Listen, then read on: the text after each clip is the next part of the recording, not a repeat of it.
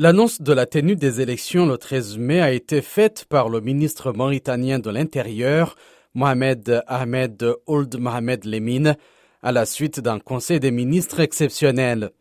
Le mandat des députés s'achève normalement en août prochain, mais un accord entre les différentes forces politiques avait acté la tenue d'élections anticipées pour éviter la saison des pluies, certaines régions devenant difficiles d'accès.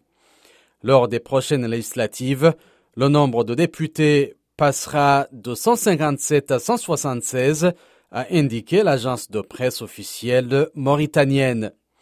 Le camp du président Mohamed Ould Sheikh El Razouani disposé dans l'Assemblée dissoute d'une majorité confortable, il fera face au mois de mai à une opposition divisée.